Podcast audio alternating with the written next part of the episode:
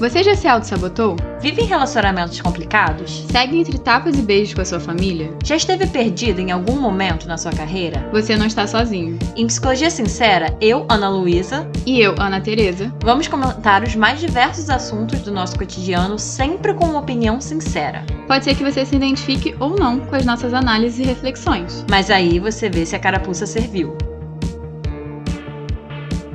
E aí, gente, como vocês estão? Sejam bem-vindos a mais um episódio do Psicologia Sincera. Gente, hoje a gente vai falar sobre um tema queridinho meu e da Ana Tereza, né? A gente vai falar sobre por que fazer terapia. E por que, que a gente escolheu fazer esse tema, né? Porque, assim, eu posso falar pessoalmente que eu já vi nos Instagrams e Facebooks da vida vários textos sobre ah, por que fazer terapia é importante, o que, que, né, que, que leva uma pessoa a fazer terapia. Mas mesmo assim, às vezes eu sentia que ainda tinha uma dúvida assim, tá, tudo bem, eu entendi que é importante, mas na prática, como é que é uma terapia? Como é que é um processo terapêutico? É, e tem tantas coisas dentro disso, como eu falei, dentro da prática, né, de que, que acontece numa sessão de terapia e por que, que as pessoas buscam terapia. Enfim, a gente achou que ainda tinha um ar meio de mistério, assim, sobre a psicoterapia em si e que seria legal a gente trazer aqui informações sobre isso e até a partir das nossas próprias histórias pessoais do que nos fez buscar terapia, como é que era o nosso processo e é, né? Como nos ajudou, os ganhos que a gente teve. Então a gente escolheu esse tema que é nosso queridinho, né, Ana? Sim, com certeza, assim. Que eu vejo que ainda tem muita dúvida, assim, o que que é terapia mesmo? Acaba que a gente vive nessa bolha da psicologia, que a gente já Uhum. meio que sabe como é que é, a gente sabe por que é importante, e a gente acha que o medo das pessoas é do tipo, ah, não quero encarar os meus problemas. Só que ainda tem pessoas que realmente não sabem o que é terapia, não sabem o que o Uhum. psicólogo faz. Por que fazer terapia em vez de tomar um remédio? Por que isso é importante? Por que só tomar um remédio algumas vezes não ajuda? Eu vou pra terapia só pra ficar falando o psicólogo olhando pra minha cara? Aí eu Uhum. bebo com um amigo no bar, né? Aquela famosa frase. Uhum, uhum. E psicólogo enlouquece, obviamente, ouvindo isso, mas assim, pelo fato das pessoas estarem falando isso, quer dizer que as pessoas não sabem o que o psicólogo faz. E aí eu É. acho que esse episódio é muito importante pra quem tá querendo fazer terapia e tem dúvida se deveria fazer, acho que é uma grande oportunidade agora de você tirar suas dúvidas e ver se é pra você ou não. Sim, sim. E aí a gente conversou e a gente achou até parecido com um episódio assim disse ansiedade, que parece que vocês gostaram muito da gente falar sobre a ansiedade a partir das nossas histórias pessoais com a ansiedade. Então a gente achou que valeria a pena a gente trazer pra cá nossas histórias pessoais com a terapia. Então se preparem que vai ser longo e a gente vai se expor, que a gente já já decidiu que gosta de se expor, né, Ana? Sim, a gente decidiu que vocês gostam de saber da nossa vida, a gente gosta de saber da vida de vocês, por isso que a gente fala também sobre a vida de vocês. Então, Uhum. a gente tá aqui meio que pra mostrar que a nossa experiência também pode agregar e pra vocês se identificarem também, que eu acho que mal ou bem a gente acaba se identificando quando a gente ouve a história do outro. Sim. Bom, então, bora pra minha história? Vai lá, Ana, arrasa. Bom, eu já vou começar falando que a minha história é longa, porque eu comecei a fazer terapia muito cedo, bem novinha, e eu já passei por muitos processos terapêuticos. E eu até fiquei pensando o que, que eu falava, o que, que eu não falava, será que eu conto a história toda? Mas eu acho que é importante eu contar, porque cada história e cada momento em que eu estava em terapia tem a ver com o momento em que eu estava vivendo na minha vida naquele momento. E bom, onde que essa história começa? O primeiro processo terapêutico que eu tive foi com 16 anos. Mas a gente vai ter que dar alguns passinhos para trás para entender o que, me fez ir para terapia, né? Quando eu tinha 14 anos, eu passei por uma situação traumática, que eu não vou entrar em detalhes, senão o episódio vai ficar muito longo, mas que era, é uma situação que estava muito relacionada à minha autoimagem na época. E quando a gente para para pensar, essa idade, 14 anos, 15 anos, meião assim da adolescência, é a idade que, num geral, assim, questões de autoestima, de autoimagem, começam a aparecer muito forte. É é uma idade que isso tá muito à flor da pele, assim. E hoje eu acho que eu deveria ter feito terapia nessa época, que essa situação estava acontecendo, mas eu não fiz. E a partir dessa situação eu fiquei com resquícios de uma autoestima muito baixa. Hoje em dia, eu até questiono se eu não cheguei a desenvolver uma depressão maior nessa época e que não foi tratada. Porque, né, não fiz absolutamente nada sobre isso, só fiquei muito mal nessa época. A gente até já falou sobre isso, né, Ana, na, nos episódios de ansiedade. O que, que acontece quando a gente tem alguma coisa e a gente não trata? Ai, com certeza. Assim, gente, procurem ajuda. Não esperem chegar no fundo do poço, porque eu e a Ana Luísa, a gente tem histórias de fundo do poço que não dão certo. E bom, vocês vão ver que na minha história tem vários fundos do poço. Esse foi o primeiro. E bom, como eu falei, depois dessa situação, com 14 anos, eu tive muitos altos e baixos relacionados principalmente à minha autoestima. É, não só imagem assim de fora, né, mas a forma como eu me via num geral. E em um desses baixos, com 16 anos, eu decidi que eu queria fazer terapia. E na época, assim, eu falava que o foco era a minha autoestima. Detalhe, a gente também já falou sobre isso, eu e a Ana Teresa. Hoje eu vejo que a autoestima era tipo a ponta do iceberg, assim, para minha busca de terapia. É, raramente uma pessoa que busca terapia, com falando que é alguma questão de autoestima, né? Busca só pela autoestima. Até porque uma pessoa não desenvolve uma baixa autoestima do nada. Sempre existe algum contexto que, no geral, é o que a gente explora na terapia. A gente não fica só naquele tema específico que a pessoa traz. É importante a gente olhar o contexto. E eu acho muito legal a gente frisar que toda vez que a gente fala sobre ansiedade, a gente fala sobre como o contexto gera ansiedade. Porque quando o paciente chega pra gente e fala, ah, eu tenho só ansiedade, me só tratar ansiedade. E não quer falar como a vida dele tá agora, não quer falar da infância, não quer falar de vários outros aspectos, a gente sabe que a terapia não vai dar certo. Porque a gente sabe que a ansiedade, a baixa autoestima, a dificuldade de atenção, dificuldade de memória é a ponta do iceberg. A gente precisa ver o iceberg inteiro. Então, assim, eu sei que a gente falou muito sobre a ansiedade em si, mas é sobre todas as questões que você tem em terapia, é sempre muito mais complexo do que só aquela coisa de fato. Com certeza. Até porque uma coisa que eu pensei aqui, né? Assim, quando uma pessoa vai à terapia, é porque ela já tá num nível de dor que já tá insustentável. E aí ela vai procurar uma ajuda. E, no geral, tem um tema. No meu caso, foi autoestima. Para outras pessoas, pode ser ansiedade. Mas uma coisa importante de falar é que se uma pessoa vai para terapia e tá sempre falando do mesmo tema e não sai desse tema, assim, tá só falando de ansiedade. ansiedade realmente é uma coisa muito forte na vida dessa pessoa. Mas quando, se o terapeuta tá tentando explorar o contexto dessa ansiedade e a pessoa não tá querendo entrar, a minha hipótese seria que a ansiedade está encobrindo alguma outra coisa que a pessoa não tá querendo acessar. É, bom, e nessa época que eu falei, né, com 16 anos, quando eu entrei e tal, o foco era mais a minha autoestima. Mas o trabalho também foi ampliando para outras questões da minha vida, por exemplo, as angústias decorrentes da adolescência. Eu estava com 16 anos, eu estava no meião assim da adolescência. Então, pressões relacionadas à escolha do que fazer na faculdade, o que eu ia fazer da minha vida, minhas relações amorosas na época, ansiedade. E na época, na verdade, eu não chamava de ansiedade. Também falei isso no episódio e assim disse ansiedade. Na época, eu trabalhava muito o meu controle e meu medo intenso do futuro. E aí é isso, assim, eu entrei com uma coisa específica, eu entrei falando especificamente da minha autoestima, eu trabalhei isso, mas a gente não está paralisado no tempo, né? Então, ao passo que a gente está em terapia, a gente está vivenciando aquela época. Então, isso, num geral, acredito que apareça nas sessões, né? De acordo com, com a pessoa também que está em terapia. Mas no meu caso aparecia todo esse contexto. Minha angústia não era mais só relacionada à autoestima, foram aparecendo outras e que eu tinha espaço para trabalhar na terapia.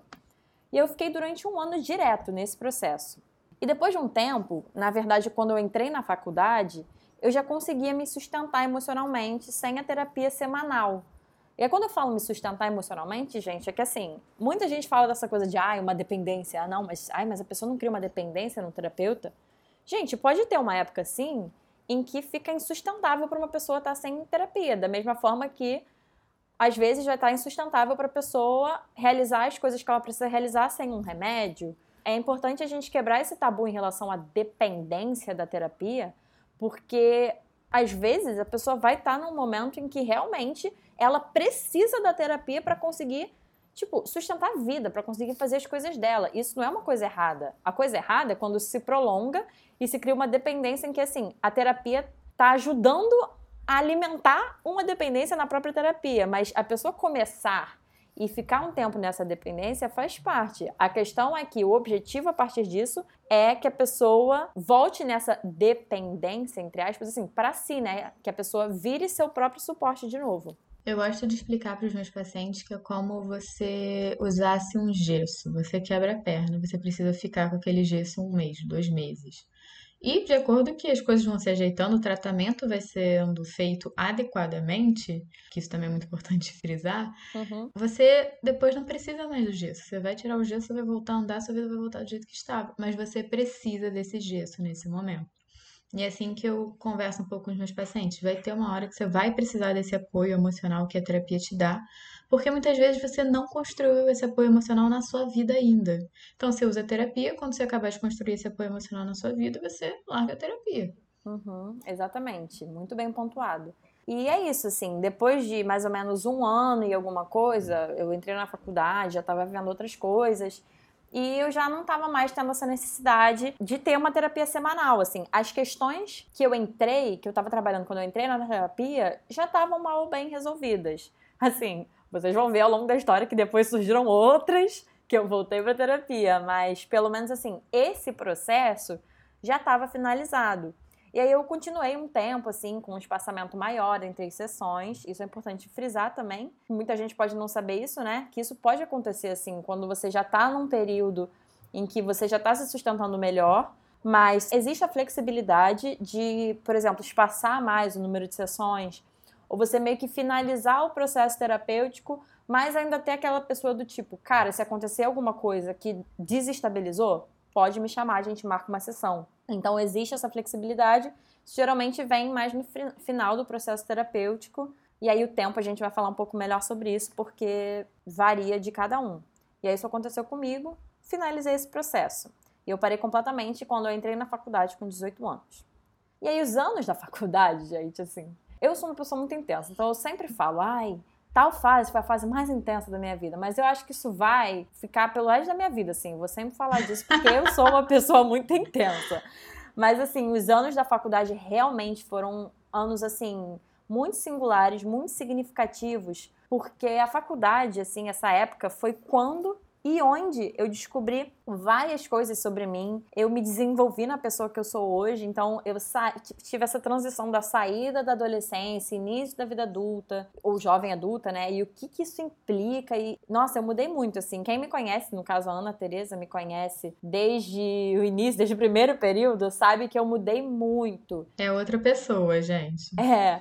E muitas pessoas podem passar por essas mudanças de uma forma leve, de uma forma tranquila. E não é que você vai mudar, você vai precisar de terapia. Mas, como eu falei, uma pessoa intensa. E tem questões que eu vou entrar daqui a pouco também que mexeram e que me fizeram buscar de novo uma ajuda. Porque é isso, assim, na faculdade eu descobri várias coisas sobre mim, fui me desenvolvendo, comecei a me diferenciar da minha família, então comecei o que antes eu tinha assim, pensamentos, opiniões, visões de mundo totalmente iguais, assim, que é comum, isso faz parte do desenvolvimento de uma pessoa. Eu comecei a perceber coisas que eu não me identificava, coisas que eu não gostava, mas ao mesmo tempo uma pressão e uma dificuldade de ser diferente naquele espaço. E isso me trouxe muita angústia. E aí por isso eu voltei para terapia com 20 anos. E aí, nesse processo, ah, e detalhe, quando eu voltei não era com a mesma pessoa. Isso foi uma escolha minha. Tem gente que volta para a mesma pessoa, tem gente que não volta e isso realmente vai de acordo com a necessidade da pessoa e o que faz ou não sentido. Para mim fez sentido para outra pessoa. E eu fui. E aí, nesse processo, com 20 anos mais ou menos, eu trabalhava principalmente as minhas questões com a minha família, como eu falei. Então, um exemplo: nessa época, né, eu tinha acabado de começar a namorar, eu não namorava muito tempo, né? Então era uma coisa nova assim para os meus pais. E junto disso, meu irmão mais velho também estava começando a namorar. E eu comecei a ver nitidamente um tratamento diferente, assim, do meu relacionamento versus o relacionamento do meu irmão. E aí isso me causava muita raiva, eu ficava revoltada, como assim? Ficava super angustiada. E assim, eu tinha que ter um lugar para colocar isso para fora, né? E aí esse lugar era a terapia. E junto disso, eu também trabalhava a minha responsabilidade sobre o lugar que eu ocupava na família. Porque como eu já falei em outros episódios, né, eu tive pais super, super protetores. E isso afetava muito nessa época, porque, né, gente, 20 anos é a idade de sair, de curtir, de experimentar, de conhecer pessoas, conhecer lugares novos. E eu tava nessa fase, mas ao mesmo tempo tava num contexto, numa família que acabava pelas questões da família, isso tudo é muito válido. A gente ainda vai fazer um episódio sobre família para entrar melhor nesses aspectos, mas cada família tem sua história e tem seus medos. E parte da história da minha família, de uma característica da minha família é muito é, é, um medo exacerbado de perigo, de alguma coisa ruim acontecer. Então a gente mora numa cidade perigosa. Só que assim, isso acontecia de uma forma em que era exacerbado, não era só uma preocupação, era algo que realmente me impedia de fazer coisas que eu via que outras pessoas da minha idade, outras pessoas do meu ciclo estavam fazendo. E esse era o lugar que eu ocupava na minha família, que não estava confortável para mim, então, assim, eu não podia ficar sentada esperando as pessoas mudarem de acordo com o que eu queria. Isso tem muito a ver com a responsabilidade do cliente na terapia. É, a gente chega, às vezes, com a expectativa de que o psicólogo ou, ou, a psicóloga vai nos falar o que fazer, vai nos dar conselho, ou que a gente vai lá para, de alguma forma, mudar as pessoas. E não, gente, uma das coisas que a gente quebra a cara quando a gente chega na terapia é a gente ver que é a nossa responsabilidade. Nossa, a terapia é um total. Toda semana você chega lá e o psicólogo fala: toma que é teu, resolve, entendeu? Exatamente, exatamente. E tem muito isso, assim. Então eu, eu percebi nesse processo o lugar que eu ocupava na minha família, o lugar que eu tinha ocupado todos os anos até aquele momento, e que, claro, se a minha família estava acostumada a me conhecer de uma forma, a me ver de uma forma, a eu responder de uma forma, era difícil eu sair desse lugar. Mas se estava desconfortável para mim, ou eu ia fazer um movimento para sair e lidar com as consequências, ou eu ia abaixar a cabeça e continuar insatisfeita. Então, tem uma questão da responsabilização. E aí, em relação a isso que eu falei, né, de sair dessa época, é muito comum, assim, geralmente a ordem das coisas é que os filhos mais velhos são quem sofrem mais para quebrar algumas barreiras relacionadas à experimentação eu. do mundo. Eu ia falar isso, é o caso da Ana Tereza, que é a irmã mais velha, né, Ana? Sim, é, gente, irmão mais velho sofre, tá? Só pra deixar esse comentário no podcast. Bom, eu vou aqui fazer a revolta dos irmãos mais novos. Porque, no geral, o irmão mais velho sofre mesmo por conta disso. Porque é ele que, fica, que faz 18 antes. Então, é ele que vai começar a beber, que vai começar a testar, que vai querer sair. E os pais nunca tiveram experiência com isso, primeira vez que eles estão lidando. Então, geralmente é mais difícil, assim. A gente fala que é como se o irmão mais velho fosse o cobaia que alivia e chega o irmão mais novo, aí os pais já estão acostumados ao filho sair, ao filho beber, ao filho chegar em casa às 6 horas da manhã. E bom, gente, no meu caso, não foi assim. Porque eu sou a mais nova de três, né? Então somos três, eu tenho dois irmãos mais velhos. E aí é complicado, porque assim, meus irmãos são muito diferentes de mim. Meus irmãos não eram de sair, não eram de beber, não eram de ir pra festa, não eram de fazer, gente, nada praticamente assim, que tinha a ver com esses medos dos meus pais, de medo de sair, medo de chegar tarde, medo do mundo, medo de violência. E aí eu, a caçula, a mulher, tive que quebrar essas barreiras e sofri muita retaliação por causa disso. Porque assim, foi a primeira vez que meus pais estavam tendo que lidar com isso dessa forma, e ainda mais da filha caçula e mulher, né? Então foi assim um show de horrores. E é isso, assim, tudo isso eu trabalhava na terapia. Eu trabalhava a minha relação com a minha família, a minha responsabilidade de sair de um lugar que eu ocupava na família e ir para outro, se essa era a minha necessidade. E é isso, assim, então é realmente um lugar de desabafo, mas não só de desabafo. Eu poderia desabafar sobre essas questões com os meus amigos? Poderia e desabafava. Ana tá craque de saber sobre essas coisas que eu passava.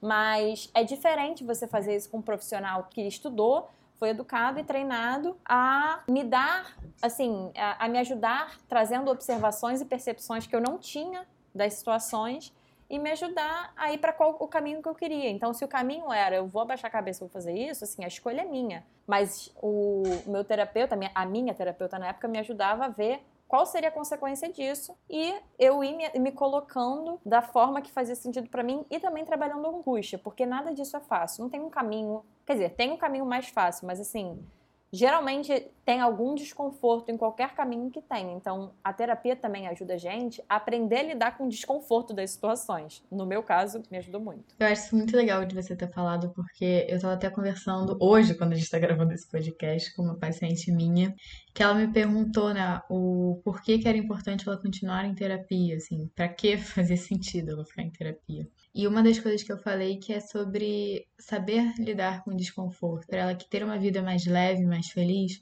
não significa uma vida sem problemas. Acaba que uhum. algumas vezes os nossos problemas paralisam a gente E tem vezes que a gente tem problema, mas a nossa vida segue. Quando os problemas paralisam, aí é que você precisa procurar terapia e ajuda. Mas assim, sempre tem em mente que sofrimento existe, problema existe. É só porque a maneira que você está lidando agora com seus problemas não está te ajudando. Exatamente, exatamente. E essa questão que eu até trabalhava nessa época e a, trabalho até hoje mesmo é a questão de sustentar o desconforto, porque uma das coisas que eu descobri sobre mim não entrei nesse ponto, mas é importante falar que assim, a terapia não é necessariamente pra gente se conhecer. Eu acho que isso é um pouco romantizado assim, que ah, eu vou fazer terapia para me conhecer. Eu acho que isso não é muito bem o objetivo, mas faz parte. Assim, é muito difícil fazer um processo terapêutico, pelo menos quando você está investido nisso, ó, a questão da responsabilidade, sem você descobrir coisas sobre você, porque você vai descobrindo coisas sobre como você funciona, como que você lida com isso. Putz, e eu não lido muito bem com a raiva. Ah, eu consigo lidar com isso. É muito assim um processo de você ir descobrindo as ferramentas que você tem para lidar com as situações da vida. Eu descobri que eu não sabia mesmo, era insustentável para mim lidar com desconforto, com meus pais estarem chateados ou com raiva de mim, com alguma bronca, com eu discordar, com eu ter que assim ir contra alguma coisa. Eu descobri que estava insustentável a um ponto que eu estava paralisada, mas eu estava paralisando meu crescimento pessoal, eu estava paralisando muitas vezes as minhas relações sociais, eu estava totalmente paralisada porque era insustentável para mim lidar com o desconforto de ir contra isso para ir a favor de mim, a favor da minha vida, a favor do que fazia sentido para mim. Afinal, gente, eu tô falando assim, eu tinha 20 anos, eu não era mais uma criança, né? 20 anos não é o ou adultão, mas também não é mais criança. E então foi importante, assim, eu descobri isso. E quando eu descobri, eita caramba, acabei de perceber que eu lido muito mal com desconforto. Qual foi o trabalho? Então, como é que a gente vai, a gente, eu e a minha psicóloga, como é que a gente vai desenvolver em mim a minha capacidade de sustentar o desconforto, porque existe, porque eu vou passar por várias situações da minha vida desconfortáveis. E se eu não consigo sustentar, aí mesmo que eu vou ficar parada na zona de conforto, sem experimentar nada novo, sem ir contra nada, e aí assim, eu vou ficar apagada, porque eu vou estar tá totalmente paralisada. Então, é um ponto importante falar. E aí eu fiz esse processo terapêutico que eu tô contando, né, durante só um ano. Mais para frente no episódio eu vou explicar mais especificamente como e por que, que eu saí desse processo, porque foi importante assim. E bom, para já finalizar, que eu sei que eu tô falando muito aqui, o último processo terapêutico que eu entrei foi no meio de 2019. Então eu tinha mais ou menos uns 21 anos. E graças a Deus eu estou com a mesma pessoa até hoje, gente. Esse foi um relacionamento que deu certo. Não, numa dúvida que eu fiquei aqui, que eu acho que os ouvintes também podem estar durante esses três momentos que você fez terapia, foram com a mesma psicóloga? Não, não. Então, eu cheguei a comentar isso da primeira para a segunda, né? Que eu não fui para a mesma. Como eu falei, tem pessoas que escolhem ficar com a mesma, assim, que fazem terapia durante vários momentos da vida com a mesma pessoa. É, eu não, assim. Da primeira para a segunda nem teve um motivo muito específico, na verdade, assim. Mas da segunda para a terceira teve. E aí, como eu falei, eu vou mencionar isso melhor lá mais na frente do episódio. Mas não, eu, por escolha minha, resolvi fazer com outra pessoa. E como eu falei, isso varia muito de acordo com o que cada um quer ou acha que faz sentido. Para mim fez sentido mudar. E, bom, eu voltei a fazer terapia com outra pessoa que tá comigo até hoje, eu acho que ainda vou ficar muito tempo com ela, que foi no mês de 2019. E, assim, basicamente, gente, o que, que aconteceu, né? Eu tinha feito essas outras terapias, mas eu acho que, assim, também tem uma questão de que muita gente fala assim, por exemplo, mas eu não gostei dessa terapeuta, mas eu não quero ir para outra porque eu vou falar tudo de novo. Ou ah, eu não quero voltar para terapia porque eu vou falar tudo de novo, minha história toda. E gente, isso é muito, na minha visão, assim, um mito, porque com cada pessoa, se eu fizer uma primeira sessão de terapia hoje, e se eu fizer uma primeira sessão de terapia semana que vem, vai ser diferente. Claro que vão ter uns temas que vão ser muito centrais, porque fazem parte dos nossos temas de vida. Mas assim, a pessoa com quem você está falando, o dia que você está indo, até a época que você tá indo lá fazer, fazer uma primeira entrevista, uma primeira sessão com o terapeuta, isso tudo varia. E também tem a questão da maturidade, né? Então, eu era mais nova nos outros processos. Quando eu cheguei nesse no, nessa nova terapia, né, com essa nova pessoa, eu já tinha algumas consciências que eu fui adquirindo ao longo dos outros processos terapêuticos e ao longo da minha vida, assim. E o que eu percebi é que eu tinha inúmeras situações, inúmeras, não resolvidas, minhas comigo mesmo, assim, e com a minha família especificamente. Com outras pessoas, mas assim, meu grande foco era a minha família. E eu sinto que esse processo que eu tô agora foi e ele tem sido mais para eu resolver internamente essas questões e angústias. Então, assim, coisas que aconteceram há muito tempo, mas que ainda afetam, que de alguma forma ainda estão mal resolvidas e eu preciso resolver, porque às vezes é uma coisa que está mal resolvida e que me impede de fazer alguma coisa nova hoje, de lidar com alguma situação hoje. E o meu trabalho é principalmente esse, assim. Então, como que eu me individualizo dentro da minha família, sabendo que eu sou parecida em alguns aspectos, mas muito diferente em outros. E aí, na verdade, pronto para pensar assim, eu acho que a maior parte do meu trabalho tem a ver com os meus medos. Então, medo do futuro, medo de não ser bem-sucedida, medo de não ser aceita, medo de ser julgada. E como tá o seu processo hoje, Ana? Cara, é bem parecido com o que eu falei da adolescência, assim. Por exemplo, eu tô numa fase que eu tô me formando. Me formei, no caso, né, em psicologia, tô começando a minha vida profissional. Então eu trabalho muito as minhas angústias dentro disso, trabalho muito meus medos, como eu falei. Cara, por que, que eu tenho medo disso? Por que, que eu tenho medo daquilo? E não só falar sobre o medo de assim, ah, eu tenho medo disso mas entender qual o contexto. De onde que vem esse medo e essa crença, essa ideia de que eu não consigo ganhar dinheiro com psicologia, por exemplo.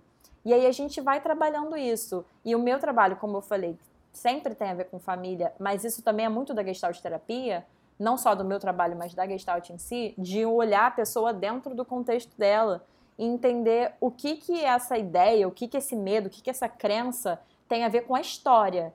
Então, no momento que eu entendo que talvez o meu medo de não fazer dinheiro com psicologia tem a ver com todo um histórico da minha família e da minha da relação da minha família com dinheiro, aí eu enxergo onde que eu tô no meio disso. Cara, eu faço parte de uma história de uma família com questões relacionadas a dinheiro. Então, a partir do momento em que eu entendo o meu lugar nisso e entendo que tem coisas que estão para além de mim, mas ao mesmo tempo fazem parte da minha história, mas a partir do momento que eu estou consciente disso, eu posso escolher fazer diferente e lidar com as consequências disso. Então, assim, meu processo hoje está bem nesse lugar do momento em que eu estou atualmente. Eu estou num momento que tem muitas angústias relacionadas a uma recém-formada no mercado de trabalho. E eu trabalho muito em relação a isso. Gente, esse foi meu TED Talk. Muito obrigada por terem assistido. E bom, Ana, me conta sobre você, agora que eu já falei muito. Como é que foi a entrada na terapia para você? Então, ouvir você falar foi bom, assim, que foi me ajudando a organizar minha história. Porque a gente já falou aqui várias vezes que eu sou muito direta, a Ana Luísa não é tão direta. E aí, eu tinha colocado três tópicos principais que eu precisava falar, anotado aqui pra vocês. E a Ana Luísa foi falando, foi me dando ideias de que eu posso compartilhar aqui com vocês. Ai, cara, isso é muito bom. Eu adoro esse contraste entre a gente. Com certeza, eu adoro também. então, eu acho que eu vou começar a minha história falando que eu não escolhi a minha profissão por acaso. E eu acho que um dos motivos de eu ter escolhido psicologia foi o fato de eu não ter feito terapia quando eu precisava ter feito. É isso, é isso. Porque quando eu era adolescente, assim, olhando para trás com o olhar profissional que eu tenho hoje, eu acredito que eu tenha tido uma depressão leve, assim, mais para algo assim para uma depressão, mas não foi grave. Em nenhum momento eu deixei de sair de casa ou deixei de, por exemplo, ir para escola na época, né, porque eu era adolescente.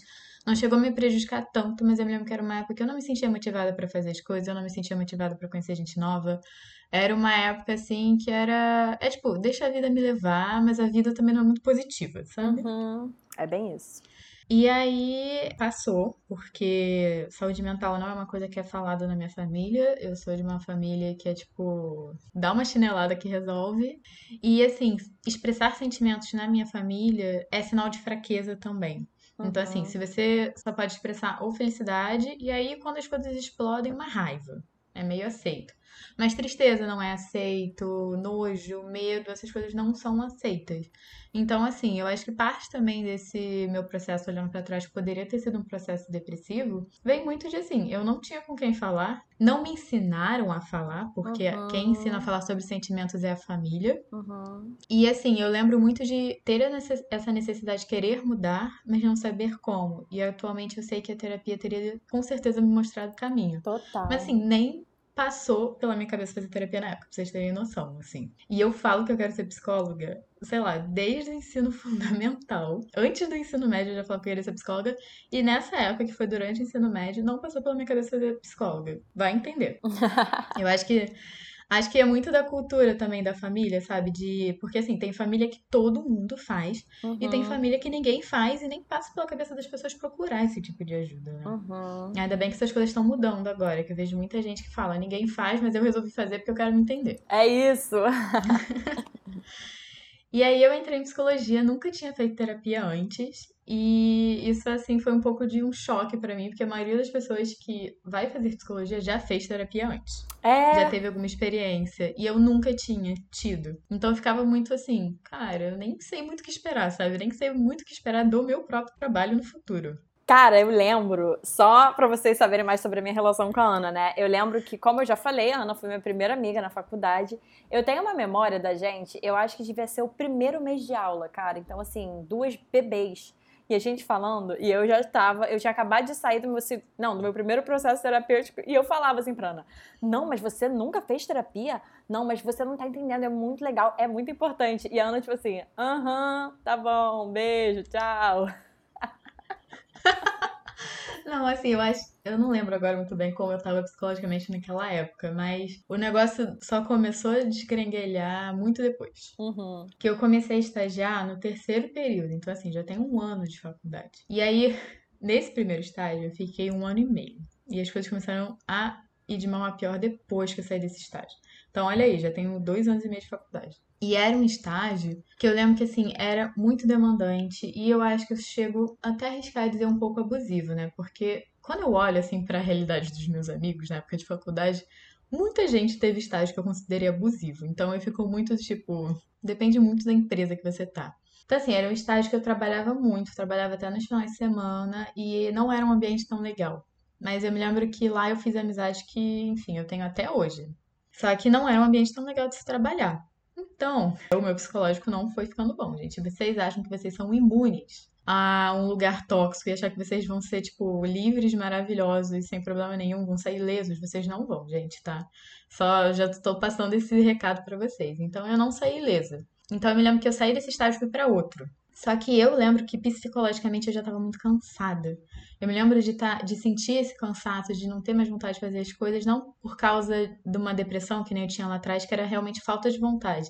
Dessa vez eu tava com falta de vontade porque eu não tinha energia. São coisas diferentes. Então, eu lembro que eu tava muito cansada e era muito engraçado. Ao mesmo tempo que eu estou muito cansada, eu não conseguia parar de fazer coisas. Eu sempre tava colocando coisa pra fazer. O meu namorado na época até me zoava falando: "Não, porque se tem trabalho, você tá lá levantando a mão falando que você quer trabalhar". E eu não conseguia parar, gente. Então, assim, era um momento muito estressante da minha vida e eu já sabia que eu tinha que procurar terapia, até porque a gente sabe que durante a faculdade de psicologia isso é uma coisa muito incentivada pelos professores. É isso que eu ia falar. Eu ia falar essa coisa que você disse do de estar sempre procurando alguma coisa, estava sempre fazendo alguma coisa. E tanto hoje eu tenho uma visão, mas eu lembro que de fora eu ficava muito preocupada. E isso tem muito a ver com o seu jeito, né, Ana? Essa coisa de assim, de produtividade.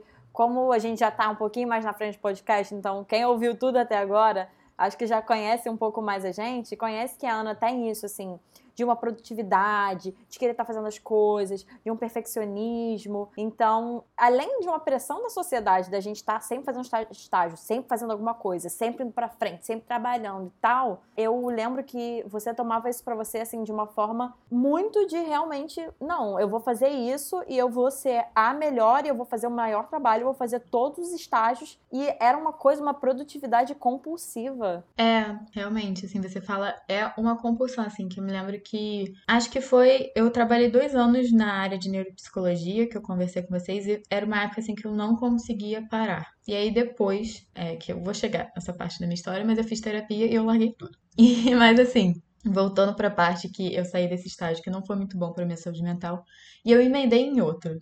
E assim, eu até cogitei na época em me dar esse pause, tipo, mas eu falei, não, vamos lá, vamos embora, deve ser só, deve ser só o estágio, sabe? Mudando de ambiente vai melhorar a minha qualidade da minha saúde mental. E obviamente não deu certo, né, gente? Porque eu não estava resolvendo que estava deteriorando várias coisas da minha saúde mental. Eu só estava fingindo que mudar certas coisas iam mudar certas coisas dentro de mim, mas não vão. E aí eu lembro que eu só fui começar a fazer terapia quando eu fiz uma viagem para fora do país com os meus pais. Esse foi o estopim que eu falei, eu tenho que procurar terapia agora, eu não aguento mais. Porque eu já tava super estressada com esse bando de coisa da minha vida profissional. E aí eu fiz uma viagem com os meus pais duas semanas. E eu normalmente meu namorado ia com a gente quando a gente fazia essas viagens longas. Mas esse ano em específico ele não conseguiu ir. E assim, viajar com meu namorado e com minha família era muito bom, porque eu o saco dos meus pais e ficava com meu namorado. E aí a gente vai levando. Só que naquela época, meu relacionamento não estava muito bom com eles e eu resolvi ir porque a gente foi viajar para fora do país. Eu queria conhecer um país novo, uma cultura nova. Enfim, não queria perder essa oportunidade. E, gente, sabe aquela frase de tipo. Tem certas coisas que não se pagam. Assim, a minha saúde mental, eu fui descobrindo que não se paga. Assim, minha saúde mental não vale uma viagem para fora do país. Assim, vocês podem discordar, mas não vale. Foram duas semanas assim muito intensas, de muita briga. A gente brigava o tempo inteiro, eu me estressava. E o que mais me choca é que para minha mãe, para minha família, isso é normal. Então, assim, eu saía super estressada da viagem e pra ela a viagem estava sendo ótima, estava sendo um grande momento em família. E, gente, eu estava muito estressada nessa viagem. E aí eu fiquei, cara, não tem como. Aí eu, literalmente, assim, semana seguinte eu já estava na terapia. Eu peguei indicação até com uma amiga em comum, minha, minha e da Ana Luísa. E aí eu comecei a terapia. Eu me lembro até que tinha era tanta coisa para falar, gente, porque quando você começa a terapia, você tem muita coisa para falar. Tenho até mentoras, né, pessoas que são psicólogas mais velhas que me orientam, que elas falam assim, cara, as primeiras sessões com o paciente, ele quer jorrar tudo pra cima de você e você tem que deixar, porque você tem que entender a história do paciente. Sim. E é isso, gente, eu tava jorrando tudo em cima da minha psicóloga. Eu lembro que as primeiras sessões eu até ficava meio confusa, porque era tanta informação. Sim. Sim, a minha também. E aí eu tinha que, de vez em quando eu via que ela tava meio confusa, eu falava, não, peraí, eu vou começar a história do começo, pra você entender porque eu tô falando mal dessa pessoa. Entendeu? E a terapia foi muito bom, porque lá é um lugar onde você vai desabafar e você sabe que essa pessoa não vai te julgar. Você sabe que essa pessoa tá lá para te acolher, tá lá para realmente te ouvir. E é uma escuta que a pessoa realmente presta atenção. Porque muitas vezes você tá falando com seu amigo, você já tá vendo que seu amigo tá pensando no que ele vai te falar depois ou na solução que ele quer arranjar para você. O psicólogo não, o psicólogo tá ali para entender você, pro seu ponto de vista. Então é totalmente diferente, assim. Porque o seu psicólogo também é aquele relacionamento. Algumas vezes você fica meio, ah, não vou falar isso pra esse amigo, porque depois ele vai ficar estranho comigo, e vai acontecer isso, eu quero manter amizade. Seu psicólogo, você tá ali pra falar. Você tá literalmente pagando uma pessoa para você ir lá, desabafar e a pessoa te ajudar. Sim. Então, assim, não tem que ter trava para falar certas coisas, porque quanto mais você fala, mais o psicólogo pode te ajudar. Então, durante a terapia, nossa, eu sempre tinha que falar. Eu sei que tem gente que fala, ah, eu vou pra terapia, eu não sei o que eu vou falar na sessão. Eu sempre tinha alguém para falar mal, gente. Não sei qual é o problema das pessoas, eu sempre tenho alguém pra falar mal ou alguma coisa para reclamar. Obviamente, eu sei que tem muita coisa que eu tenho que trabalhar em mim mesma e a partir disso eu conversava com a minha psicóloga. Eu também fiz terapia na minha abordagem dentro da psicologia, que é a terapia cognitivo comportamental. E, cara, para mim foi o que mais funcionou, porque assim, eu sou encantada pela terapia cognitivo comportamental e eu sou uma pessoa muito objetiva. Assim, eu sou tipo, pá, pá, pá, é isso. Então, assim, na terapia cognitivo comportamental, a gente entende que as pessoas vão criando regras de como o mundo funciona. E algumas vezes essas regras estão tão inflexíveis que estão prejudicando a gente. E assim, todo mundo cria regras de como o mundo funciona. Eu crio, a Ana Luísa criou, uhum. você criou. Só que tem vezes que essas regras estão te atrapalhando e tem vezes que essas regras estão te ajudando. E a gente tenta flexibilizar a que estão te prejudicando na sua vida. Por exemplo, você é uma pessoa que sofreu bullying na escola. Tô dando esse exemplo porque é muito comum. Você provavelmente criou uma regra que as pessoas não são confiáveis, porque afinal, as pessoas que você deveria confiar, que são seus amigos de sala, estão ali para te sacanear. E aí você começa a ter uma série de problemas em confiar nas pessoas, em criar vínculos, criar relacionamentos por causa dessa experiência. E foi uma regra que você criou. As pessoas não são confiáveis, as pessoas estão ali para me sacanear. Porque você teve essa experiência. Só que você sofreu bullying na escola. E agora que você tem 40 anos, você não tá mais na escola, você não tá mais sofrendo bullying. Será que essa regra de vida realmente está fazendo sentido? Fica Então é mais cristalizado, ou menos. né? Sim, porque fica enraizado. Principalmente essas coisas que aconteceram muito quando você era criança, adolescente. É uma fase que, assim, que é a fase para você criar regras da- sobre a vida, assim, de como as coisas funcionam. Uhum. Por isso que é muito importante o psicólogo também entender o seu passado, para entender como afeta o seu presente, porque, obviamente, ao longo da sua vida ainda vão ter outras experiências que vão te impactar, mas essas experiências do começo da vida, gente, elas deixam marcas profundas. Com certeza, com certeza. Uma coisa que eu pensei aqui é muito isso, né? Que quando você chega na terapia e a Gestalt terapia, minha abordagem, ela foca tanto no presente, mas ela não exclui o passado, porque é bem isso que você falou, Ana Teresa, que quando você chega ali, você tem toda uma vida que constitui quem você é hoje, que constitui seus medos, que constitui suas preocupações, que constitui por que, que você faz ou não isso de determinada maneira. E realmente, assim, a terapia, cada abordagem da sua forma, a, a sensação que eu tenho é que é muito assim, pra, de- pra a terapia ajuda a gente a chegar num ponto, assim, como se fosse um ponto neutro, em que a gente tem, sim, nossas experiências, a gente tem nossas preconcepções, a gente tem nossas necessidades, mas, assim, é, é um espaço neutro em que a gente meio que se esvazia, não no sentido de excluir, é que nem a Ana falou, a gente vai ter crenças, a gente vai ter preconcepções pra sempre, assim. Mas eu acho que a gente chega num ponto em que a gente consegue tomar decisões sem ser dominado por coisas que a gente criou e que a gente aprendeu ao longo da nossa vida até chegar naquele espaço. Então, por isso que é importante, sim, olhar para as experiências passadas da pessoa. Sim, isso que você falou é muito importante, porque eu acho Uhum. que a terapia ajuda muito numa tomada de consciência. Eu não vou conseguir mudar o que aconteceu comigo, eu não vou conseguir mudar, por exemplo, o fato de Uhum. eu ter passado por aquela situação difícil na minha adolescência e não ter recebido ajuda, mas eu posso me tornar consciente se Uhum. isso tá ditando os meus comportamentos ou não. A TCC, né, que é a terapia cognitivo comportamental, a gente trabalha muito pensamentos, porque essas regras vêm como pensamentos. Então, assim, quando a Ana falou que tudo que eu tenho que fazer tem que ser melhor, isso é um pensamento que a gente chama de pensamento tudo ou nada, que é tipo, ou eu sou incrível ou eu sou uma droga. Não tem meio termo. Então, assim, é o que vocês não estão vendo, mas a Ana Luísa tá dançando agora. É porque eu acho que o meu processo terapêutico foi um pouco diferente, porque era uma psicóloga tratando uma psicóloga. Então, a minha psicóloga virava pra mim e falava: Olha, você sabe a teoria, a abordagem que você escolheu é a abordagem que você estuda, né? Que você escolheu pra ser atendida. Então, olha esse pensamento que você tá fazendo. Você Uhum. já não estudou esse pensamento antes? Ela hum, falava na lata, assim. Ela. Tem um também que eu usava muito, tipo, porque a terapia cognitivo-comportamental, ela faz uma lista de tipos de distorção que a gente faz por meio dos nossos pensamentos. E aí cada distorção tem um nome, né? Aí eu também fazia uma que eu esqueci o nome agora pra falar pra vocês, mas era é bem aquele tipo, eu sinto que é isso. Você sabe que racionalmente não é, mas você fala, mas eu sinto que isso vai Uhum. acontecer e por isso eu não vou falar com sei lá quem. Gente, isso não tem embasamento nenhum. Você está sendo prejudicado por um sentimento que sabe lá Deus de onde isso daí surgiu e racionalmente você sabe que vai- você vai ser beneficiado fazendo o oposto, sabe? Aham. É muito interessante, né? Porque não é nem o tema do episódio, então eu não vou entrar muito nisso.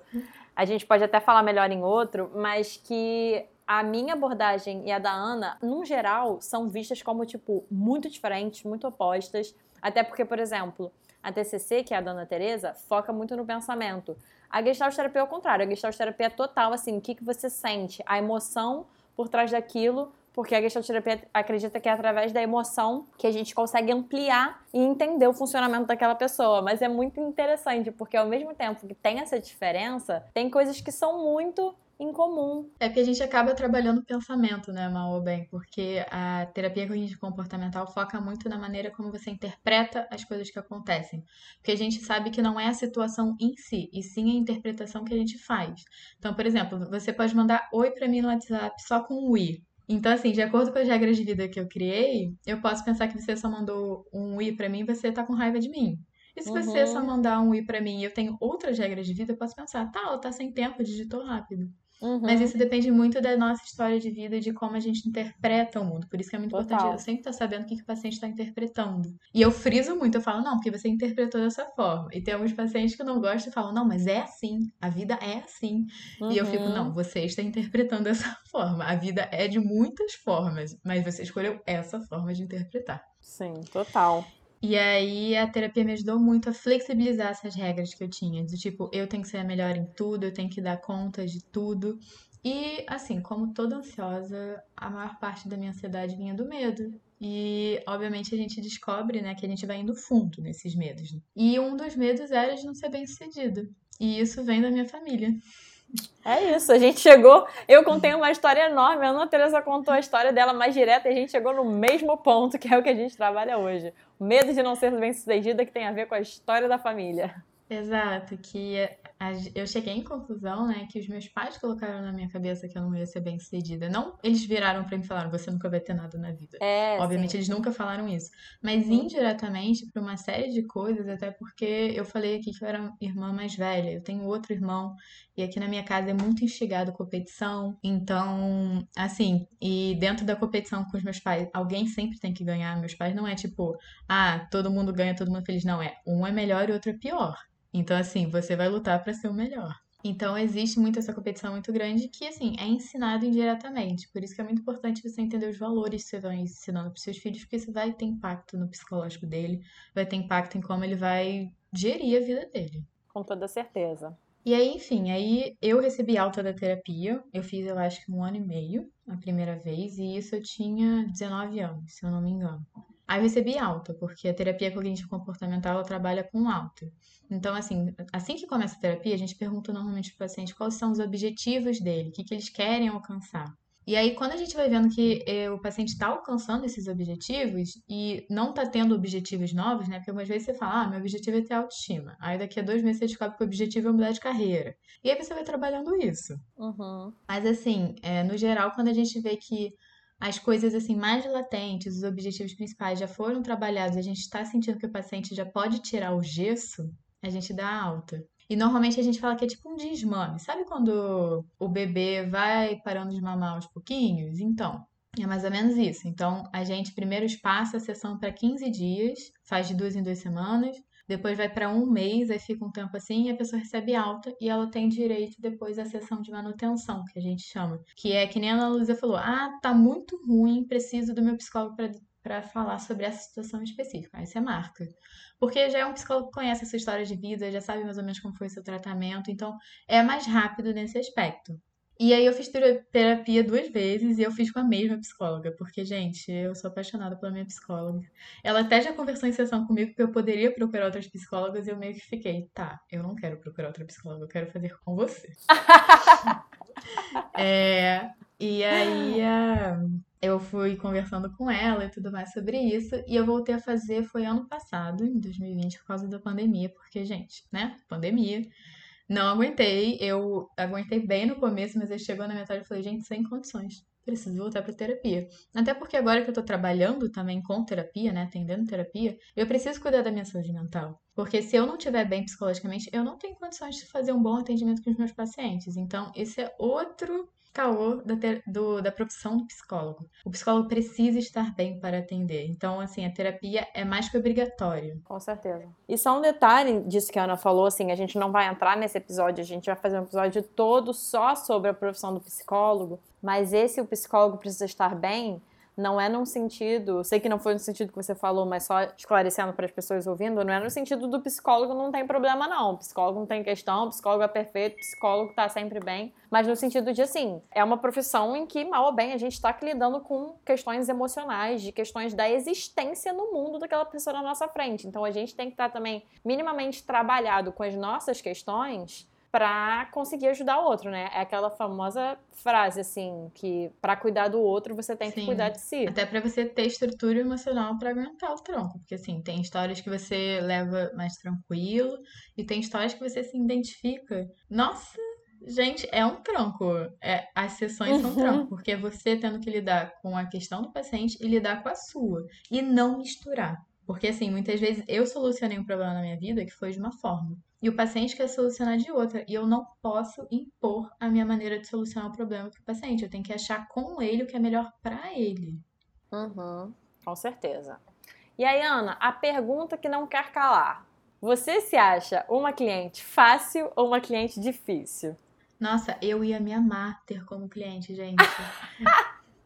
Assim, provavelmente isso deve pegar mal para algumas pessoas, mas nossa, eu ia me amar, porque eu sempre tenho que falar em sessão. Porque tem pacientes assim que, cara, você tem que tirar leite de pedra, porque a pessoa não se prepara para terapia. E aí, nossa, eu sempre tinha com quem falar, e se eu não tinha, eu arranjava alguém para falar mal. E aí, e eu sempre pagava tudo em dia. Eu não ficava devendo ninguém. Então, assim, eu sou paciente dos sonhos, gente. Me, me atendam.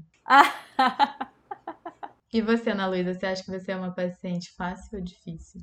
Cara, olha, eu vou falar para vocês teve uma época que eu achava que eu era fácil, porque eu pensava assim, como a Ana Teresa, eu sempre tinha que falar, sempre chegava com material, tinha toda uma história de vida, como vocês bem podem ter visto que eu contei em relação ao meu processo, em relação a isso. Então, lá no início, eu achava que eu era super fácil, porque um dos objetivos da Gestalt terapia é resgatar a consciência da pessoa sobre si e, assim, sobre o mundo, né? E isso num sentido de a gente muitas vezes vive no automático, a gente vive assim, como a gente estava falando uma coisa de compulsão, né, numa compulsividade pela vida, assim, de nem parar para pensar sobre as coisas que a gente faz. Eu, eu acho que porque eu fiz terapia desde muito cedo, eu já tinha alguma consciência. Então, assim, muitas vezes a minha questão na terapia era eu tenho consciência de algo, mas eu ainda não sei o que fazer, como que agir diante disso. Aí eu pensava assim, ah, eu acho que eu sou uma cliente super fácil, porque eu já tô super consciente.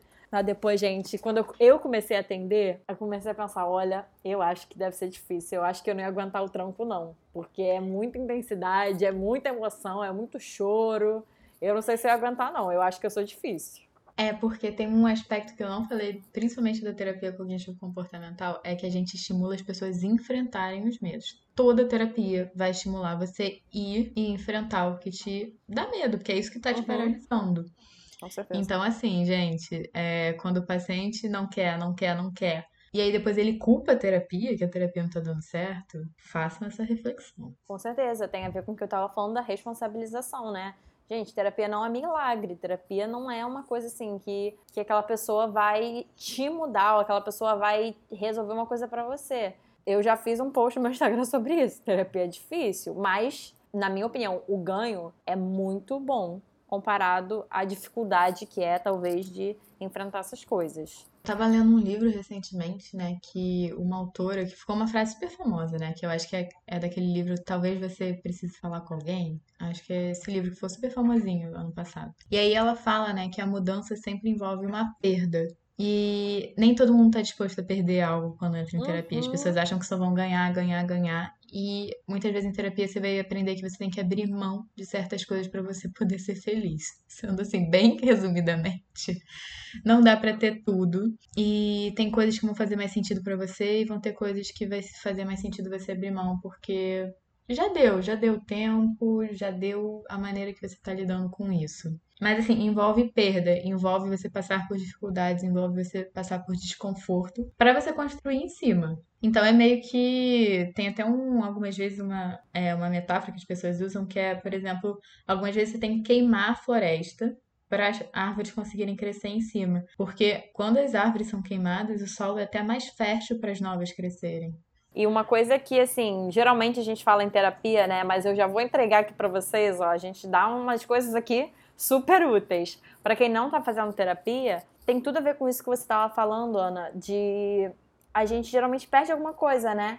E uma pergunta que a minha professora da minha formação pergunta pra gente quando a gente está se trabalhando emocionalmente na formação de, por exemplo, tem uma situação que eu tô muito incomodada, eu não quero estar naquela situação, mas por algum motivo eu não saí daquela situação ainda. E ela sempre pergunta pra gente, e todo mundo fica assim, boca aberta quando ela pergunta: qual é o preço que você paga por estar na situação e qual é o preço que você vai ter que pagar para sair dessa situação? E assim. Amei.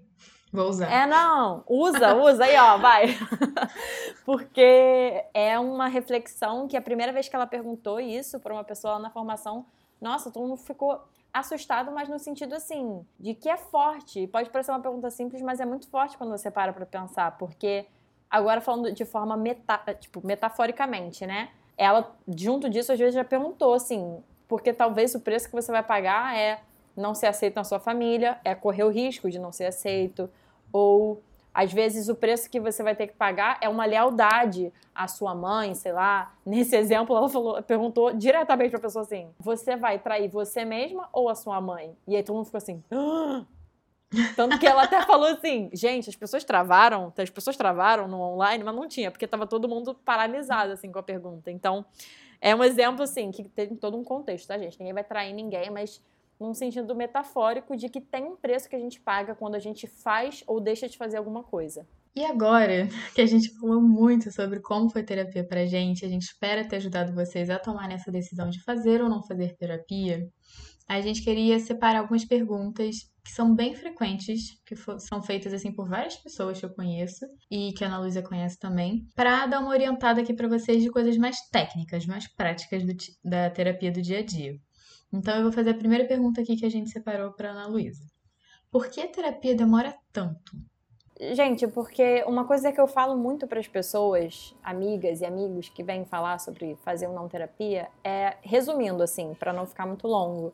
Para para pensar. Se você começa a fazer terapia com 20 anos, você passou 20 anos da sua vida pensando de uma forma, sentindo de uma forma, agindo de uma forma, com opiniões do mundo sobre uma forma, agindo com a sua família de uma forma, agindo com seus amigos de uma forma. Então, resumindo, assim, quando você passa muito tempo, a não ser que você começa a fazer terapia com três anos, com quatro anos, mas quando você passa muito tempo assim, não vai ser de um dia para o outro, não vai ser de um mês para o outro que você vai desconstruir todo um funcionamento que ao longo da sua vida você criou porque você precisou criar, porque foi a forma que você foi ensinado. É, mas que talvez não te talvez não, não te caiba mais, talvez não faz mais sentido para você. Mas resumindo, porque é um processo, por isso que a gente chama de processo terapêutico, porque até você desconstruir, é como se você tivesse que abrir várias portinhas até chegar no portãozão. E isso varia muito também de acordo com a necessidade da pessoa. Tem terapias que são mais breves e tem terapias que são mais longas. Mas resumindo, é isso, assim, é porque você não chega zerado na terapia, você chega com várias coisas que provavelmente você vai ter que trabalhar e vai ter que desconstruir para se reconstruir. Aí pode ser na terapia ou fora da terapia. E Ana Teresa, quantos dias por semana eu faço terapia? Normalmente é uma vez por semana, uma horinha. E aí eu sei que tem alguns planos de saúde que fazem 30 minutos a sessão. É o padrão. Isso varia? Varia, gente. Então, por exemplo, tem psicólogo que pode notar que você está num momento mais difícil e realmente vai precisar de uma ajuda extra. Então, você faz mais uma vez por semana. Mas não é o Uhum. É, só um exemplo sobre isso é que ano passado, ano de pandemia, foi um ano que eu senti a necessidade, junto da minha terapeuta, de fazer duas vezes por semana. E eu passei 2020 praticamente inteiro fazendo duas vezes por semana, até o ponto que a gente conversou de novo e viu que nesse tempo, tem a ver com o que a Ana estava falando do gesso, né? Que nesse tempo que eu estava fazendo duas vezes por semana, eu desenvolvi um suporte em mim para conseguir voltar a fazer uma vez por semana e foi isso que aconteceu. Então, só um exemplo que, assim, num geral é uma vez, mas de acordo com o caso isso pode variar. E Ana Teresa, quanto tempo também dura uma sessão de terapia? Então, eu falei lá, acabei de falar no caso, que dura 50 minutos. Tem modelos que duram 30 minutos. Esse é mais ou menos o padrão. Mas tem abordagens que, assim, a sessão pode durar duas horas. Por exemplo, tem a abordagem junguiana que, dentro do contexto da terapia, dentro da teoria, que é uma outra abordagem dentro da psicologia, cabe você estender a sessão. E tem alguns psicólogos também que, quando conhecem a pessoa, tem a primeira entrevista com a pessoa, gostam de fazer uma sessão mais longa também, até para entender o caso da pessoa e ver se a pessoa pode ser ajudada por ele, né? Porque a gente, em psicologia, a gente começa a se especificar em algumas áreas. Então, eu, por exemplo, não atendo dependência química. Então se, então, se a pessoa tem problema com álcool e drogas, isso é uma coisa que eu sei que eu não conseguiria ajudar o paciente porque eu não tenho estudo para isso. Então, é importante entender a história da pessoa e entender a demanda da pessoa para ver se eu posso ajudar. Então, tem alguns psicólogos que fazem uma sessão maior na primeira entrevista, né? Que a gente chama de entrevista inicial, essa primeira sessão. Mas, no geral, é uma hora e 50 minutos. E Ana Luísa, por que a consulta de um psicólogo é tão cara? Polêmica essa, hein? Polêmica. Gente, porque, assim, a profissão do psicólogo, a consulta de um psicólogo, envolve mais coisas do que a gente, no senso comum, acha que envolve. exercer a profissão do psicólogo é caro. Pode parecer que não, mas assim, existe a faculdade, e aí tem pessoas que fazem na pública ou na particular. E aí tá, vocês pensam que acabou? Não acabou. E aí a gente tem que pagar por uma formação quando é psicologia clínica. Na verdade, no geral, as pessoas não atuam só com a formação em psicologia, né? Sempre tem uma especialização por trás, mas falando especificamente da psicologia clínica, a gente, para atuar, num geral, precisa de uma formação em alguma abordagem específica que vai nortear o nosso trabalho. Então, é mais um custo, fora vários outros cursos à parte, especializações, o custo para manter a sala, falando do presencial especificamente, né? O curso para manter a sala, o nosso tempo de estudos para aquilo, o, cu o custo da supervisão. Então, tem muitas coisas que envolvem. Eu falo, gosto de falar isso, né? um atendimento não dura só 50 minutos, porque com o cliente dura 50 minutos, mas tem todo um outro tempo, tem meia hora de supervisão para aquele caso, então a sessão já vai para 1 hora e 40. Tem a minha formação em relação a isso, tem as minhas horas de estudo para esse caso, tem as minhas horas de relatório. Então, assim, é, quando você paga pela consulta, claro que sim, a gente fala que a gente cobra pela nossa hora, mas dentro da nossa hora tem muitas outras coisas que tomam o nosso tempo para que a gente dê o melhor atendimento possível para aquela pessoa. Tirando que tem pacientes que você precisa ler capítulos de livros específicos para aquilo que a pessoa está te trazendo, porque aquilo é tão específico que você precisa dar uma lembrada nas técnicas que você precisa usar, até para que lado você tem que ir com essa demanda dessa pessoa. Tirando que pelo Conselho Federal de Psicologia a gente é obrigada a ter um prontuário do paciente. Então a gente precisa escrever sobre como tá os atendimentos, como a gente está trabalhando com essa pessoa. E o paciente também pode ter acesso a esse documento, não sei se vocês sabem. Então você pode pedir para o seu psicólogo, é legal você pedir isso, assim, legal no sentido jurídico, porque é obrigatório todo psicólogo ter um prontuário sobre o que ele está fazendo com você. Então isso também está incluso nesse pagamento de sessão, porque é algo que demanda tempo, gente.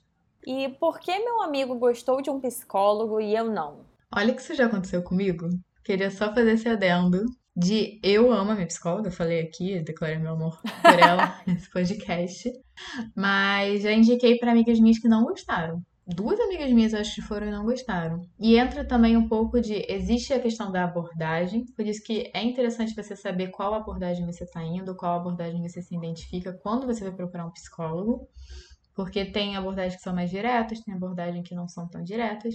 Depende do que você quer nesse momento. E também tem a questão da pessoa. Porque, assim, a gente esquece que nós não somos robôs, psicólogos não são uhum. robôs. Então, minha maneira de falar, minha maneira de se expressar, minha maneira de ser está presente no consultório e na sessão.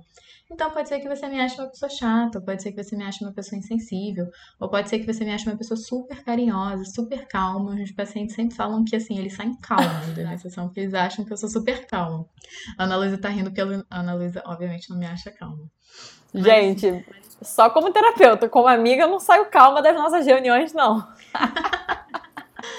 Mas, assim, acaba que o psicólogo também tá lá, a pessoa que ele é tá lá. Então, acaba que é uma mistura de abordagem com pessoa. Então, pode ser que o assim, o seu psicólogo deu match com um amigo seu e não deu match com você. Então, tudo bem, porque você não gosta de todo mundo. E você não é obrigada a gostar de todo mundo, porque as pessoas são diferentes e vai ter gente que vai bater mais com você e tem gente que não vai bater. E isso também vai refletir no seu psicólogo, porque somos humanos. E Ana Luísa, também tem aquela questão, né? Fui ao psicólogo e não gostei. E agora, o que, que eu faço? Bom, é, tem aquela dúvida, né? De assim, ai, não gostei, volto nele, procuro outra pessoa. E, gente, isso é uma questão de escolha pessoal, assim. Eu vou dar minha opinião, já que a gente está aqui, não necessariamente só como terapeutas, como pessoas também, e o nome é Psicologia Sincera, eu vou dar minha opinião sincera. Se você está começando agora um processo terapêutico e você fez uma entrevista e já não gostou da pessoa, assim, eu procuraria outra. Mas isso é muito realmente da pessoa, isso é muito do que exatamente é esse não gostei também. Porque eu acho que o importante é não desistir do tratamento. Eu conheço pessoas que queriam fazer terapia, receberam uma indicação, fizeram uma entrevista e não gostaram. E uma coisa que é engraçado, é, eu até pensei nisso agora, né? Quando a gente fala de entrevista, primeira entrevista, Geralmente a gente fala de entrevista de um lado do terapeuta para a pessoa, do tipo, tô fazendo uma entrevista para coletar dados sobre essa pessoa. Mas mal ou bem acaba sendo uma coisa de via dupla, né? de também uma entrevista, entre muitas aspas, da pessoa que está indo fazer terapia. Não que a gente vai chegar entrevistando o terapeuta, tá, gente? Não façam isso, de querer saber da vida dele, porque não é essa a intenção. Mas eu digo no sentido de é uma entrevista para os dois de sentir se aquilo bate ou não.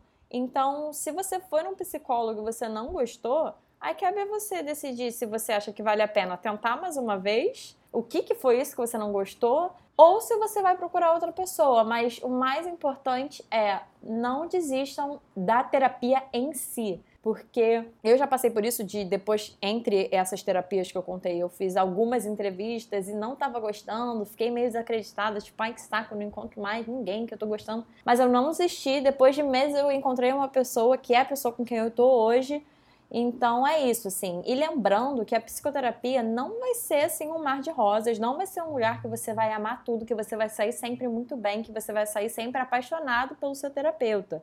Tem outra pergunta que a gente vai falar mais sobre isso mas você não vai necessariamente amar tudo que seu psicólogo diz para você, ou tudo que ele faz, sei lá. Até porque a função do psicólogo não é te agradar. Exatamente. Ana Teresa, gente, Ana Teresa é muito direta, eu adoro.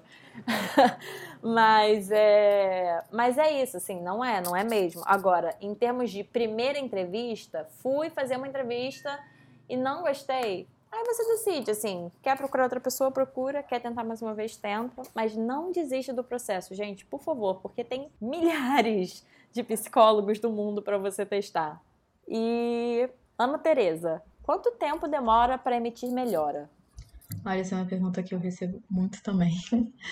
Porque a gente começa a terapia a gente acha que em um mês está tudo resolvido. Pelo menos a gente quer que em um mês as coisas estejam resolvidas, mas a gente sabe que demora anos. Muito pelo motivo que a Analisa falou, que a gente enraizou muitas coisas na gente durante anos da nossa vida que a gente não vai mudar em um mês. Como também você vai emitindo melhora de acordo com que você está disposto a fazer mudanças, que a gente também já falou mais cedo hoje nesse episódio. Que assim, o quanto você tem a coragem para enfrentar aquilo que está te causando medo e o quanto você está disposto a enfrentar situações desagradáveis para construir coisas novas em cima. Então, assim, depende também muito de como você está comprometido com fazer essas mudanças. Porque tem gente que chega em terapia e quer que o mundo inteiro mude mas ela não quer, ele ou ela não quer mudar um fio do cabelo.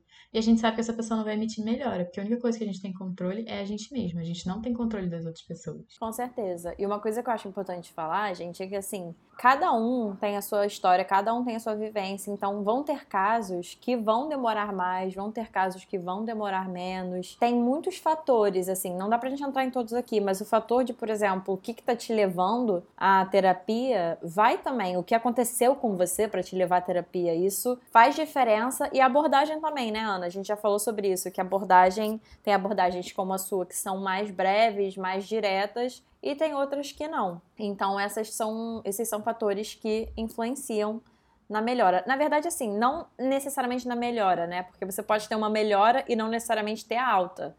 Na verdade, eu estava pensando na pergunta com a alta, mas é na melhora mesmo. Só que, realmente, a melhora vai depender muito do seu comprometimento com aquele processo. Então é você que dita se você vai ter melhor ou não, não é o seu psicólogo, basicamente. E Ana Luísa, meu psicólogo falou uma coisa que eu não gostei. O que, que eu faço? Gente, essa é a última pergunta, então, para fechar o episódio. Então, eu vou contar mais uma historinha que eu acho que vale a pena para ilustrar essa pergunta. A resposta para mim é: depende. Depende da situação, depende do que foi falado, depende de como isso bateu para você. Porque como a gente estava falando, psicólogo não é, não tá ali para te agradar, não tá ali para falar as coisas que você quer ouvir não. Então pode ter essa situação, mas também podem ter situações específicas que te fazem, por exemplo, querer sair desse processo. Falar o que você não quer ouvir não quer dizer que a pessoa vai ser grossa. Eu acho que muitas vezes a gente confunde isso. O poder do psicólogo está em falar coisas que você normalmente não ouviria de outras pessoas ou que você não quer ouvir de uma maneira gentil, de uma maneira acolhedora que te ajude, de uma maneira construtiva. Porque muitas vezes a gente fica naquela, ah, vou falar o que a pessoa não quer ouvir. É. E a pessoa é grossa sem noção. O psicólogo não é grosso sem noção. E se você for atendido por uma psicóloga ou psicólogo grosso sem noção, é para você sair mesmo. Com certeza, com certeza. Mas eu vou contar a minha história então para vocês entenderem o contexto e como isso realmente varia. Como eu falei, teve um momento em que eu tava, foi aquela terapia do mês. Se vocês estão até aqui agora, se vocês ouviram aquele iníciozinho, eu contei a história da, do segundo processo que eu fiz, né? Que eu fiquei um ano quando eu tinha 20 anos. E eu vou contar a história sobre essa saída. Teve um momento da minha vida que era importante para mim e se tornou importante para mim ser atendida por uma pessoa que estivesse na mesma página que eu sobre algumas questões sociais de minorias e de grupos oprimidos. Então isso tem a ver comigo, tem a ver com temas que são importantes para mim, como por exemplo, temas de direitos humanos, população LGBT, questões raciais, questões de gênero. E um parêntese, gente, aí eu também tô falando da minha opinião pessoal. Para mim, essas questões deveriam ser algo assim básico para um psicólogo, uma psicóloga, coisa que a gente aprende na faculdade assim, porque uma das principais características assim da profissão do psicólogo na minha cabeça é lidar com a dor, lidar com a dor da vida, lidar com a dor do ser humano. E não tem nada mais gritante em relação à dor do que a opressão de determinados grupos. Então, é só um parênteses que eu acho importante. Eu acho que isso não devia ser uma questão de psicólogo para psicólogo, mas uma questão base, assim. Mas, enfim. Eu estava num momento da minha vida que esses temas estavam muito à tona, muito presentes e que eu tava com essa necessidade de trabalhar isso em terapia. E eu tive uma experiência em que eu levei uma questão minha pessoal sobre um desses temas que são importantes para mim, para minha terapeuta, né, essa terapeuta que eu fazia antigamente, e eu não gostei da forma como ela manejou com isso. Esse dia eu saí da sessão me sentindo super desconfortável, super mal. E assim, não é um mal que a gente às vezes sai, muitas vezes na verdade, da terapia mal porque a gente trabalhou uma coisa difícil, porque mexeu num ponto que dói. Não foi esse quesito. Foi no quesito de realmente assim, ela, na minha opinião, não manejou bem a questão que eu levei para ela, minha, e de uma forma que me machucou. Não é que tocou numa coisa difícil, foi uma forma que me machucou.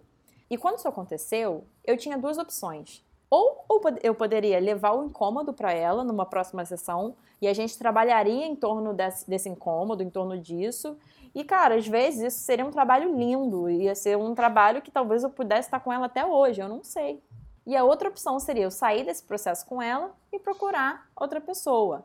É importante eu falar que, gente, não tem certo ou errado nessa situação. É realmente uma questão de escolha pessoal e do que faz ou não sentido diante daquela situação. Eu, pessoalmente, escolhi sair, porque foi um incômodo muito grande sobre um tema muito importante para mim. Só outro parênteses importante fazer. Gente, eu não tô falando de política, tá?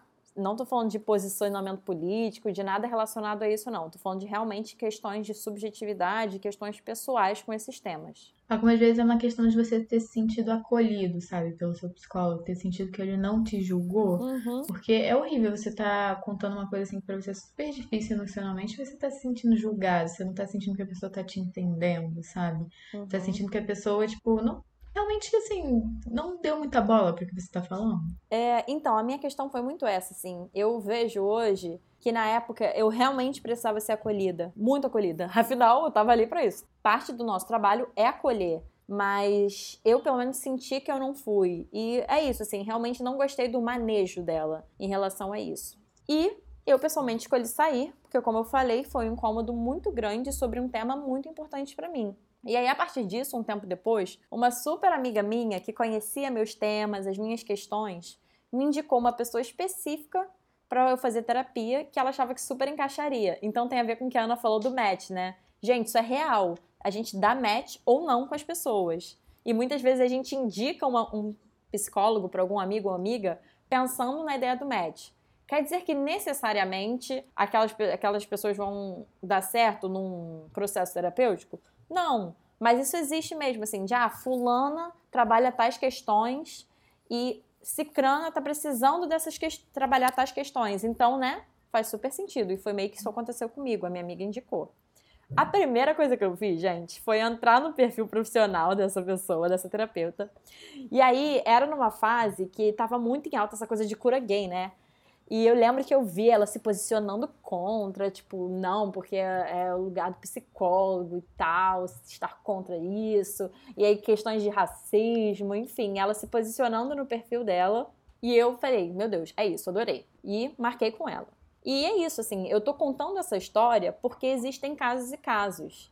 Como eu disse, nem sempre o psicólogo vai falar o que você quer ouvir ou alguma coisa que você vai gostar ou concordar. A minha terapeuta atual, que é essa, né, dessa história toda, que eu saí de uma, fui para outra por indicação de uma amiga, essa é a pessoa com quem eu tô hoje. Gente, a Ana declarou assim paixão pela dela. Eu sou totalmente apaixonada, assim, eu sou gado da minha terapeuta. Eu, essa mulher, assim, eu sou muito. Essa mulher é tudo para mim. Mas ela já falou coisas sim no, na sessão que eu não gostei, que eu não concordei, ou que só bateu mal, assim, não, não bateu bem. E aí, nessa situação, eu levei isso para ela na próxima sessão e a gente trabalhou em cima disso. Então, eu achei importante compartilhar essa história, mais uma história, né? Mas para realmente ressaltar que, primeiro, nem sempre a gente vai gostar ou concordar com tudo que o nosso terapeuta fala. Então, não, entra, não entre numa terapia esperando isso, mas, ao mesmo tempo, é importante que cada vez mais a gente se conheça e conheça nossos limites para saber o que a gente faz com esse não gostar, porque tem casos e casos. Às vezes é um caso de você levar isso para terapia e você trabalhar em cima de, cara, não bateu bem isso que você falou. A gente pode falar um pouco mais sobre isso? Ou num caso de ultrapassou meu limite, não faz mais sentido para mim estar com essa pessoa. E é isso. Então depende muito. E, gente, esse foi o episódio de hoje. Sei que foi um episódio longo também. É, vocês chegaram a votar nas enquetes lá do Instagram, né? Que algumas pessoas preferem episódio longo, outras preferem episódios de 40 minutos. E ficou meio a meio, tá? Essa foi a real da enquete.